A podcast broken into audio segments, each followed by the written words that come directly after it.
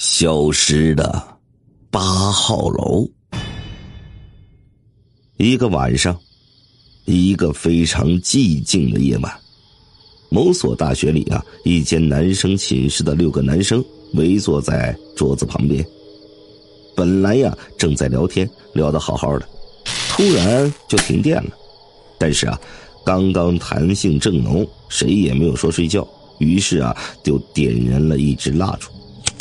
一个男生说：“我给大家讲个大学里的传奇吧。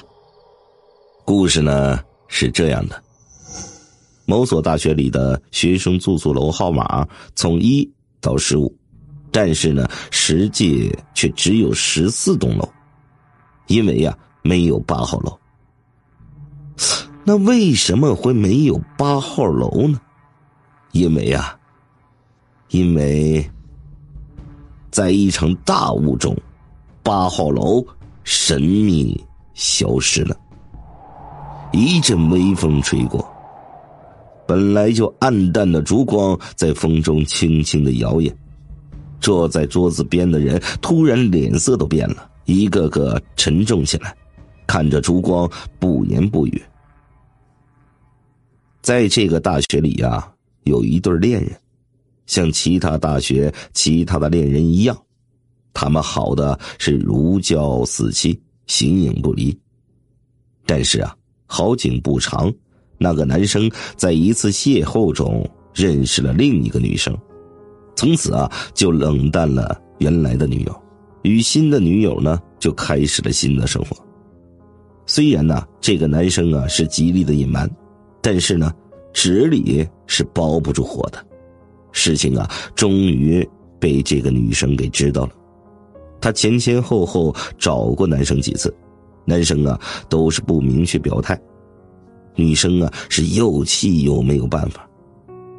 女生啊本来就是一个用情极其专一的人，并且呀又深深的爱着这个男生，遭此一变，得了一场大病。在她生病的时候啊，那个男生连一次都没有来看过她。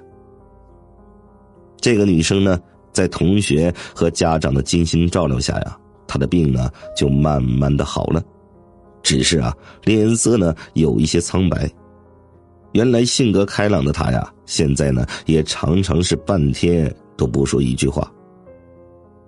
家长看着心疼，老师同学看着是担心。家长呢和同学啊都劝她呀，想开点啊，别往心里去。一切啊，从头开始，一切都会好的。这个女生啊，只是一个劲儿点头，一句话不说呀。周围的人呢，都慢慢的放心了。可是，就在他的家长走的几天后，这个女生突然就自杀了，是跳楼死的，死的是很惨很惨的。见的人无不吃惊，无不惊讶呀。认识他的人纷纷为他感到可惜，为他感到不平。他的父母痛哭失声啊。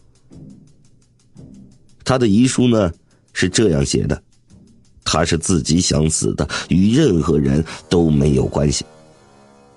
但是，就在他死后的几天夜晚，他住的楼，也就是他跳的那个楼，八号楼。常常听到一个女子在低低的哭泣着。许多学生啊，由于害怕呀，都搬走了，谁都不敢搬进来住啊。到后来，楼里是一个人也没有了。有一天早上，一场罕见的大雾将整个学校笼罩。在大雾过后，许多人惊奇的发现，八号楼。不见了！一阵大风吹来，摇曳的烛光忽然灭了。